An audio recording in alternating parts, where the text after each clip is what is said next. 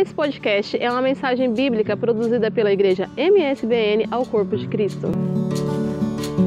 Meus irmãos, nós já que estamos no culto de jovens e essa esse mês de janeiro, nosso Ministério de Jovens teve a pensar sobre a epístola de Paulo aos Romanos. E eu gostaria de ler só consigo um dos textos. Eu julgo que poderia, a gente poderia colocar dessa forma, apesar de ser uma, uma epístola tão rica, tão, tão linda, de ser lida, pensada, estudada. E o nosso Ministério de Jovens fez isso. Inclusive você que tem Instagram, você pode aí acompanhar é, no Instagram dos Jovens MSBN Oeiras os comentários e, e tudo aquilo que foi estudado. Mas esse texto que está logo no início é muito conhecido, é Romanos capítulo 1. A gente pode pegar ali o versículo 16 e o versículo 17. Conhecidíssimo esse texto. Eu não me envergonho do evangelho de Cristo, porque ele é poder de Deus para a salvação de todo aquele que crê. Primeiro do judeu e também do grego. Porque nele, versículo 17, nele se descobre a justiça de Deus de fé em fé, como está escrito, mas o justo viverá da fé. O justo viverá da fé. Você sabe o que eu acho interessante na Epístola aos Romanos e até recomendo para si a leitura e a reflexão sobre ela? É de que se nós entendermos Romanos, então a gente entende a, a essência do Evangelho. Nós é, vamos conseguir perceber o que Evangelho é. E isso é que é interessante de pensar sobre Romanos, porque é, Deixe-me só contextualizá-lo. Eu gosto muito de fazer isso, só para que a gente entenda que mensagem a epístola tem para hoje. Entendemos aquele tempo, percebemos para quem foi dito, para que a gente perceba o que nos é dito hoje. Então, o apóstolo Paulo escreve essa carta para as igrejas. Era um conjunto de igrejas que se reuniam em casas. Você sabe muito bem, os 300 primeiros anos da igreja, a a reunião foi em casas, não, não, tinha templo como nós temos hoje, isso só veio surgir lá do século IV em diante. Mas até então, e precisamente no primeiro século, a, a igreja se reunia em casas. Paulo nunca tinha ido em Roma, ele escreveu uma carta para uma cidade onde ele nunca esteve. Mas ele escreve essa carta na intenção de: eu vou passar por Roma quando eu estiver a caminho para a Espanha, porque ele tinha a pretensão de vir aqui no nosso estado vizinho. Então ele escreve essa carta à igreja em Roma, pretendendo continuar o seu trabalho de anunciar a Cristo. Você sabe que Paulo era um grande missionário, anunciar Jesus. Então a intenção dele escrever toda essa carta, é, a intenção é se juntem a mim. Esse é o pensamento. Se juntem a mim e, e me ajudem nessa, nessa missão. Só que, é claro, ele tinha alguns desafios para isso. Em primeiro lugar, o Paulo teve que enfrentar alguns problemas que existem com os crentes que estão lá em Roma, porque nem todo mundo tem o mesmo entendimento do evangelho lá naquele tempo. Nem todo mundo vê o evangelho da forma que deveria se ver. Então é claro, se nem se as pessoas não tiverem a mesma visão, nós temos problema. Então a igreja em Roma começou a ter problema. Qual foi a origem do problema? Bom, a, a origem do problema foi o seguinte: ele começa 20 anos antes dessa carta ter sido escrita.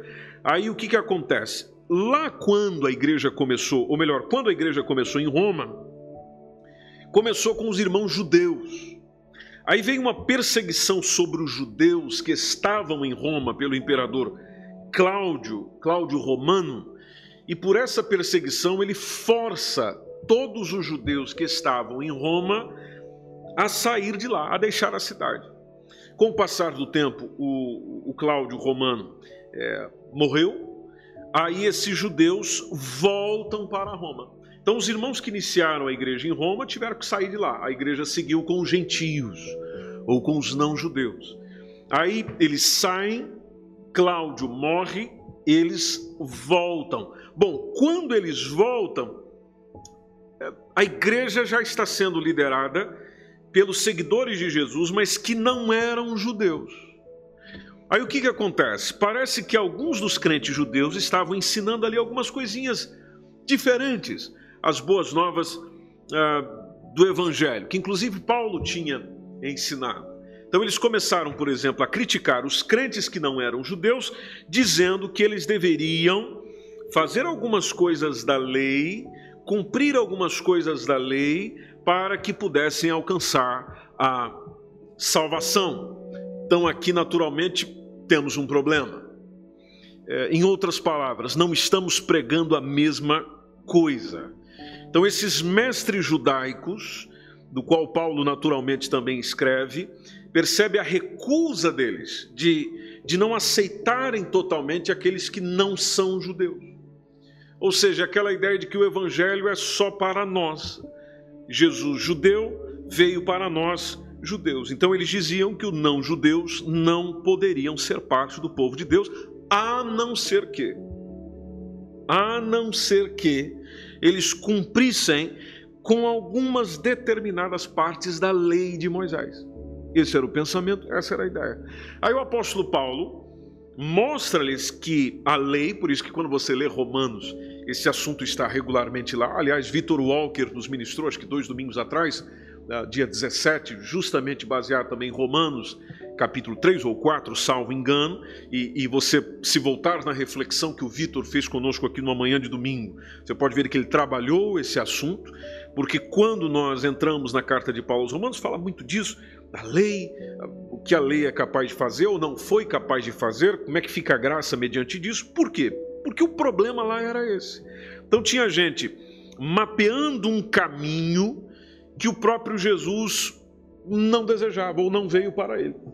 E o que, que o, o apóstolo Paulo faz? Bom, ele começa a mostrar o caminho de Cristo, a proposta de Cristo, o desejo de Cristo, ou o desejo de Deus através do seu Filho Cristo, para libertar as pessoas do pecado, para libertar as pessoas desse jugo da lei e mostrando que, se tão somente as pessoas estiverem ligadas a Cristo, então isso faz com que as pessoas se tornem família de Deus, parte da família do Senhor. Por isso que você, quando lê Romanos, é, a gente hoje lê com uma perspectiva diferenciada, mas ela foi escrita para resolver um problema.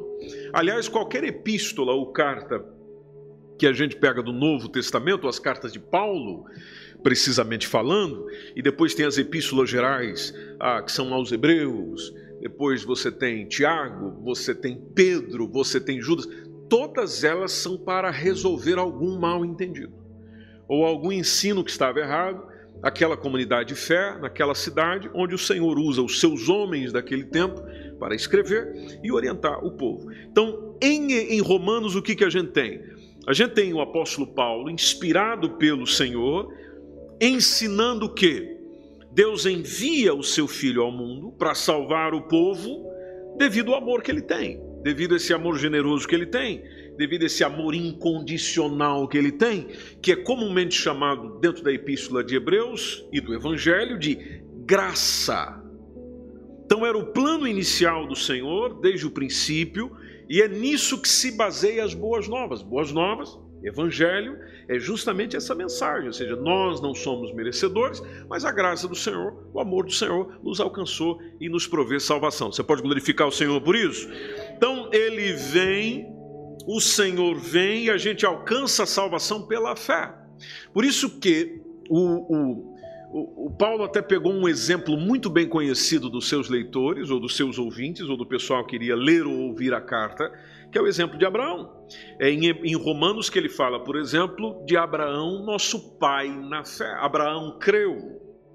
E isso lhe foi imputado como justiça. Percebemos isso agora lendo Gênesis, já que nós aqui em Oeiras estamos lendo né, capítulo por capítulo da Bíblia nesses dias. Então Abraão creu, e isso foi lhe imputado é, como justiça. Ele pega o exemplo da fé de Abraão, simplesmente projeta para a fé necessária dos nossos tempos, ou seja, começou com Abraão, Abraão creu, quem vem depois dele deve crer também como ele creu, a fim de que alcance a salvação que ele alcançou. Então, esse é o processo, essa é a mensagem, esse é o direcionamento, mostrando que essas promessas não veio apenas para o povo judeu. Você pode ver que em Romanos ele insiste muito nisso, não veio apenas para os judeus, mas para todas as pessoas que decidem, independente da idade, do, da, do credo, da religião, da, da da nação, da etnia, seja lá, onde, seja lá de onde for, a pessoa que crê, a pessoa que deposita a sua fé em Deus, como Abraão fez, por meio da proposta que está no caminho de Cristo Jesus, então naturalmente essa pessoa recebe essa salvação que vem pela fé. O que é uma coisa linda, porque a gente vê isso no aspecto da igreja. Veja, igreja não é não foi feita para estar fechada. Igreja não foi feita para ser o mundinho dela.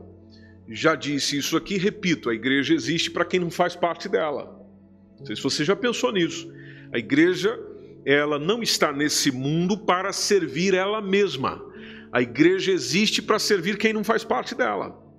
Então, por exemplo, nós é, é muito comum acontecer conosco de nos reunimos para o culto, nos reunimos para celebrar o Senhor e pensamos só em nós. Então, viemos aqui para buscar a nossa bênção. Eu vim aqui para ouvir a palavra que Deus tem para mim. Eu vim aqui para buscar o que o Senhor tem para nós. E, e, a mentalidade de alguém que não se fechou em si mesmo não é essa. A mentalidade de quem não se fechou em si mesmo vai ser: eu vim aqui, estou me abastecendo para falar com quem não está aqui. Eu estou vindo à igreja, estou aprendendo, estou recebendo, estou ouvindo, estou me enchendo do Espírito Santo, estou me enchendo de fé, estou me enchendo da palavra para que com quem eu encontrar que não está aqui dentro, eu tenha condições de levar a mesma mensagem que eu ouvi aqui. Ou seja, eu sou testemunha. Aqui é uma reunião de testemunhas. É de gente que creu em Jesus, ama Jesus, adora Jesus, celebra Cristo, celebra aquilo que Cristo oferece a nós, sendo Ele o caminho da salvação, mas esse caminho não está exclusivo para quem está aqui dentro. Esse caminho, na verdade, existe para quem está aqui dentro, mas principalmente para quem não está dentro da igreja quem não faz parte da igreja. Então a igreja é a única instituição da terra que não existe para si mesma. Por isso que Jesus afirmou, quando ah, despede dos seus discípulos, falando: Olha, vão por todo mundo, pregue o evangelho a toda criatura. Então é, aquela, é, é a mesma coisa que o Senhor dissesse: nesses três anos e meio nós caminhamos juntos. Eu estou indo embora. Vem aí o Espírito Santo. E vocês vão receber poder, vocês vão receber virtude, vocês serão minhas testemunhas. Ou seja, então logo após que o Espírito Santo venha sobre vocês, vocês vão falar de tudo isso que a gente conversou esses três anos e meio. É aquela ideia, não é para vocês se fechar na reunião dos doze. Não é para vocês se fechar no culto dos apóstolos. Não. E você pode perceber isso em Atos dos Apóstolos, que a igreja tenta se fechar em si mesma, em Jerusalém, ah, começa a ficar ali ao redor dela, muita coisa boa foi acontecendo. A igreja foi crescendo de uma maneira linda em Jerusalém, nos seus primeiros é, anos ou tempos. Mas o povo foi se fechando em Jerusalém. Mas a proposta do Senhor era ficar em Jerusalém? Não, a proposta do Senhor é Jerusalém, Judéia, Samaria e até onde? Até os confins da terra. Como é que Jesus faz para esparramar a igreja? Para tirar essa igreja da, do lugarzinho fechado. Ele simplesmente manda perseguição. Por isso que perseguição sempre fez bem para a igreja. Se você olhar para a história da igreja, toda vez que a igreja foi perseguida foi quando a igreja mais cresceu. Aliás, nem precisa você só olhar para a história, olhe para o nosso tempo. A igreja que mais cresce nos países do mundo é onde a igreja é perseguida. Onde os irmãos não têm liberdade de estar com a porta aberta como nós estamos. Um exemplo que eu posso citar para si é a China. Depois você pode pesquisar no Google crescimento da igreja na China, onde você percebe a igreja expandindo, crescendo de uma maneira linda, interessante, sem essa liberdade que a gente tem. Outro exemplo é o que acontece no Egito, que também está crescendo de uma maneira maravilhosa, mas eles não têm a liberdade que a gente tem. Então parece que a liberdade que a gente tem nos, dá, nos chama mais a conforto do que para ação. Já perceberam isso? É a mesma coisa que nós estamos vivendo agora. Então, por exemplo, nós como igreja estamos com a liberdade de estar de portas abertas, mas a gente prefere o conforto de não ir.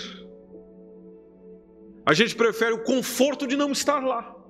Ou a gente prefere não deixar o nosso conforto. E onde a igreja não pode se reunir, pelo menos isso mostra na história e mostra nos nossos dias, é onde ela expande, é onde os irmãos têm uma fé maravilhosa, onde o indivíduo sai para a rua, e apesar de na rua ele não ter a liberdade que eu e você temos em Portugal, ele chama, ele partilha, ele é discípulo do Senhor Jesus. Então, uma coisa fantástica de você perceber na palavra do Senhor aquilo que a igreja é, reunindo pessoas de todas as nações, em união com Jesus Cristo, ou o Messias, o, o, o, o Rei que Deus naturalmente escolhe, e aí vem poder a essas pessoas poder a essas pessoas. O Senhor concede poder para que por meio do seu espírito as pessoas possam viver o tipo de vida que o Senhor quer. Então, é uma carta linda Aliás, deixa eu te contar uma coisa interessante que você encontra a resposta em Romanos. Às vezes a gente fica a perguntar, mas por que, que o mundo está assim do jeito que está? É, por que, que as coisas estão indo de mal a pior? Bom, Romanos responde isso, por exemplo. Se você pegar Romanos, a partir do capítulo 1, entre o versículo 18 até o versículo 32, por exemplo, você entende o que está acontecendo com o nosso tempo, com a nossa realidade, com o momento que nós estamos vivendo onde o, o, apóstolo Paulo vai simplesmente detalhando a terrível, a, a visão terrível da humanidade pecadora que nós temos. Ou seja, aquilo que nós estamos a ver diante dos nossos olhos, aquilo que acontece diante da nossa visão, é simplesmente reflexo de uma humanidade mergulhada em pecado. Hoje você está sabendo, o parlamento português, por exemplo, quando está todo mundo preocupado com Covid, fez o quê? Aprovou, que as televisões não estão voltadas para isso, o povo agora não está voltado para isso, as igrejas, na maioria, estão fechadas, o povo está só pensando no Covid. Vamos aproveitar esse momento, aprovar é, a eutanásia. A gente já sabia que ia passar, por causa dos partidos de maioria que fazem parte do nosso parlamento. O que, que a gente precisa fazer? Precisamos orar e nos movimentar para que o nosso presidente, porque isso só começa a valer também após a promulgação do presidente da República, é, isso só começa a valer, isso só começa a realmente ter validade se ele promulgar a lei. Ou se alguém chegar e revogar isso. Veja, tem um processo ainda para acontecer.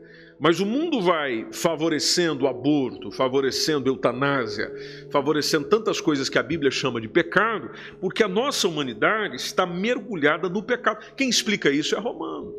Logo no primeiro capítulo, Romanos trata sobre isso. Aí, a partir do capítulo 2, ele vai mostrando que Deus tem razão para salvar a todos através de Jesus. Aí você vai caminhando, capítulo 3. Eu não estou indo versículo por versículo, senão a gente sai daqui às três da manhã. Essa não é a nossa intenção, você precisa descansar. Então ele, ele começa, por exemplo, capítulo 3, capítulo 4, mostrando que Deus salvou os judeus e não judeus da mesma maneira em que ele salva Abraão. Isso está relatado no capítulo 4. Depois, lá no capítulo 5, capítulo 5 que também tem um, um, versículo conhecidíssimo, né? Capítulo 5, versículo 1, que nos diz logo assim de cara, dizendo: Sendo, pois, justificados pela fé, nós temos paz com Deus por nosso Senhor Jesus Cristo. Temos paz com Deus por nosso Senhor Jesus Cristo. É todo esse capítulo, na verdade, até o capítulo 8, 5, 6, 7, 8, precisamente até o versículo 39 do capítulo 8, está ele mostrando a mensagem das boas novas, onde Deus vai mostrando a sua bondade através da pessoa de Jesus. Aí depois ele, ele trata também, por exemplo, capítulo 9, você que acompanha muito as histórias relativas à nação de Israel, por exemplo, talvez você já tenha ouvido isso, isso é importante. A nação de Israel é o relógio escatológico, como alguns chamam de Deus. Se você quiser saber sobre o cumprimento das profecias bíblicas, você precisa olhar para a nação de Israel. E o apóstolo Paulo trata sobre esse assunto precisamente com relação à salvação dos judeus, capítulo 9, 10 e 11 da epístola aos Romanos, até o versículo 36, onde ele fala do, da preocupação que ele tem, a preocupação que ele tinha do seu povo, que era um judeu falando isso, era um judeu escrevendo isso, apesar de que não foi ele que escreveu, foi o seu assistente, Tércio, que escreveu a epístola aos Romanos, mas ele que ditou o texto. Então, aquilo que ele está falando para os seus é, leitores, ele demonstra também, dizendo: olha, a gente está avaliando isso, a salvação em Cristo Jesus, já que eu estou a falar para judeus e também para não-judeus, deixa eu tratar esse assunto aqui, porque a preocupação dos meus irmãos me preocupa, a salvação dos meus irmãos me preocupa.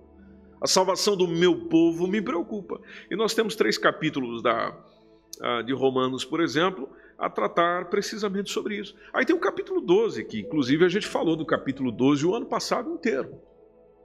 Porque o capítulo 12 é onde está aquele texto, logo no versículo 1: Rogo-vos, pois, irmãos, pela compaixão de Deus, que apresenteis o vosso corpo em sacrifício vivo, santo e agradável a Deus, que é o vosso culto racional. Não vos conformeis com este mundo. Não vos conformeis com esse mundo. Aqui ele está chamando para um novo modo de vida. Você pega aqui desde o capítulo 12 até o capítulo 15 Precisamente ali no versículo, até o versículo 12 ou 13 do capítulo 15, é onde o apóstolo Paulo vai trazendo o povo de Deus unido com Jesus, é, do qual é, é, possibilita mostrar ao mundo a nova vida que o discípulo de Jesus tem.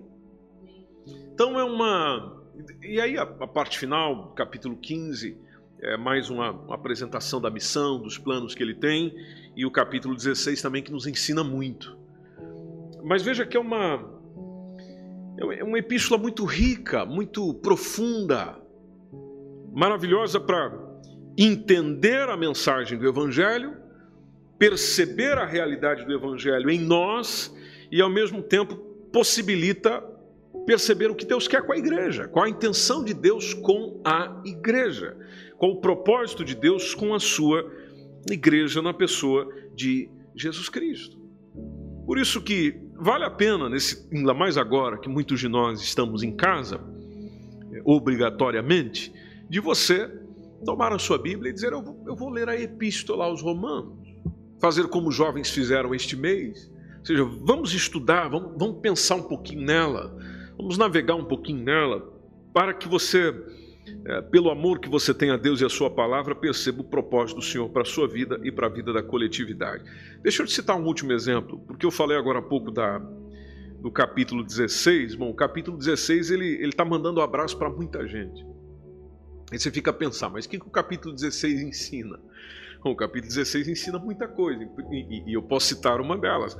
É que a igreja em Roma, apesar dos seus muitos problemas e dificuldades, a igreja em Roma, ela era uma igreja que desfrutava da comunhão, desfrutava do serviço, desfrutava de um envolvimento, desfrutava de um trabalho conjunto. Havia muitos cooperadores na igreja. Havia muita gente envolvida com o trabalho do Senhor na igreja. Havia diversas pessoas que ele mandou o seu abraço, mandou a sua saudação. Ele já começa com Febe, por exemplo a irmã Febe, logo no versículo 1. E se você perceber ali logo no versículo 1, do qual a mensagem dele é que serve na igreja que está em Sencreia, vocês recebam ela aí, porque foi a irmã Febe que levou essa carta para lá. Então receba a irmã Febe, ela serve na igreja que está em Sencreia, receba no Senhor como convém aos santos, ajuda qualquer coisa que ela necessitar de vocês, porque ela tem hospedado a muitos. Veja, era uma mulher, era uma servidora hospedeira, gente chama ela de diaconisa, Febe. E ele fala que inclusive ela até hospedou a mim. Aí vem Priscila, vem Áquila, pessoas que inclusive são lembradas lá no livro de Atos dos Apóstolos, são cooperadores, e assim vai. Você pode ver que todo o capítulo 16 é só mandando abraço. Manda saudação para esse, manda saudação para aquela. Veja quantas pessoas ele conhecia, apesar de não ter estado lá, mas ele conhecia, ele se envolvia, ele tinha uma comunhão, inclusive com seus parentes. Os parentes dele são citados no capítulo 16. Então é uma igreja é, que nos enriquece, uma igreja que realmente nos. uma carta direcionada a uma igreja que nos enriquece, uma carta que nos é, faz transbordar no conhecimento do Evangelho e da palavra do Senhor. Mas no texto que eu li com você, é versículo 16, fala do não me envergonhar. Eu não me envergonho. Depois de ele saudar a igreja, depois de falar da fé dos romanos, ele fala do assunto da epístola, a justiça pela fé. Eu não me envergonho do Evangelho de Cristo. E esse é o maior chamado para nós hoje, pessoal. É de nós, em tempo algum, nos envergonharmos daquilo que a gente crê, daquilo que a gente prega, daquilo que nós é, representamos aqui. Você sabe que tem várias circunstâncias da nossa vida onde a gente realmente se envergonha, a gente se fecha, Se nós encontrarmos um grupo que está ali é, a falar mais ou menos de algo que seria uma, uma zombaria da nossa fé, a gente se fecha. Não estou dizendo que você tem que entrar no meio do grupo a gritar, não, mas a gente se fecha, como se eu me envergonhasse daquela situação vexatória que eu estou vivendo. Eu me envergonho do Evangelho. Eu não consigo manter a minha postura de alguém que crê no Evangelho. Nas adversidades, nas tentações, eu não consigo me manter consciente da postura que o Evangelho me chama a ter, se é que eu creio nesse mesmo Evangelho. Às vezes nós esquecemos que ele é poder de Deus, ele é poder de Deus para a salvação. O Evangelho salva. Quando você começa a perceber a, mensagem do Senhor, a mensagem do Evangelho, você percebe que coisa linda que vem para a salvação da minha alma, para a salvação da minha mente, para a salvação do meu corpo, para a salvação de eu mesmo. Não é só de me livrar do caminho da condenação, não, é para me livrar de mim mesmo, que é o maior perigo para mim. Interessante isso. O maior perigo para eu sou eu mesmo. Nem o diabo é o meu maior inimigo, o maior inimigo meu sou eu. Porque às vezes eu me saboto. É, eu mesmo prejudico eu mesmo. que coisa louca. Né? E, e, mas, mas o Evangelho nos ajuda a ir se livrando, a ir se libertando. Por isso, essa citação, que às vezes você poderia ter lido tantas vezes e, e entender, mas por que, que ele diz essa última linha ali, por exemplo, primeiro do judeu e também do grego? Bom, porque na igreja que ele está comentando e conversando com isso, tem os irmãos judeus, os irmãos gregos. Os irmãos que não eram judeus. Primeiro do judeu, por quê? Porque a salvação vem dos judeus. E Jesus se apresentou no seu ministério, primeiramente para os judeus, mas atenção, ele não deitou fora os gentios. Por isso, essa referência de Paulo diz: sim, sim, os judeus não estão esquecidos, mas ele é também para os outros. Jesus está para todos. Jesus está para mim. Jesus está para você. Jesus está para todos, inclusive aquela pessoa que você acha que não merece salvação. Mas Jesus está para ela também. Porque é em Jesus, conforme diz o versículo 17, e a gente ora juntos. É em Jesus que se descobre a justiça de Deus. E veja que interessante quando ele diz de fé em fé. De fé em fé. Daquela ideia do que a fé vai me levando ao, ao, ao que vem logo após dela, após ela. E o que vem após ela é fé novamente. Por quê? Porque o justo viverá do quê? Da fé. Quando diz viverá da fé, é vai comer da fé, vai beber da fé, vai vestir a fé, vai caminhar na fé, vai correr na fé, vai pensar na fé, vai falar na fé, vai sentir com fé. E aqui que eu estou citando essas coisas são as coisas que nos permitem viver. Então, estamos nos entendendo, meus irmãos? Ou estou sendo muito filósofo? Estamos nos entendendo? Ou seja, quando diz você vai viver disso. Não, quando diz você vai viver disso, quer dizer, é só isso que você precisa para viver. Então a palavra de Deus chama, você vai viver da fé. Então veja que sem fé não existe cristão, não existe discípulo, não existe gente que percebeu a mensagem do Evangelho. Não, tem, tem que ser mergulhado em fé. É tomando banho na fé, se é que você me entende. É claro que você está me entendendo. Né? É, é, é comendo a fé, é, é trazendo coisas para a minha vida que aumenta o que? A minha fé e não a minha descrença. Por isso que sexta-feira passada nós pensamos aqui naquilo que o apóstolo Paulo também é, é, relata Efésios 6 sobre a armadura de Deus e falando sobre o escudo da fé. Porque sem fé não dá. Sem fé você não vai conseguir passar esse momento. Sem fé você não vai conseguir passar a crise. Sem fé não tem salvação. Sem fé você não agrada a Deus. Sem fé você não conquista nada. Sem fé você não vê milagre. Sem fé você não vê libertação. Sem fé esse culto não tem graça. Se você veio para cá sem fé. Ainda bem que você está aqui.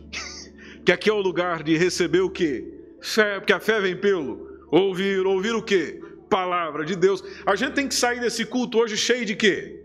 De fé. Tem que voltar para casa cheio de fé, abrir a porta cheio de fé, dizer boa noite, pessoal, cheio de fé. Tanto que você vai chegar em casa agora e o pessoal vai dizer, mas ele hoje voltou cheio de fé.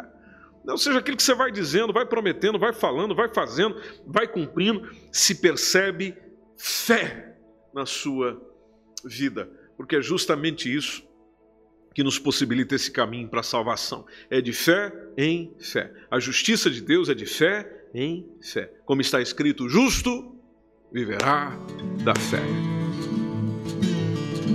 Esse foi mais um podcast, uma mensagem bíblica produzida pela igreja MSBN Oeiras. Siga-nos nas redes sociais, Facebook Instagram. Subscreva o nosso podcast e também o nosso canal no YouTube. Saiba mais em msbnportugal.com.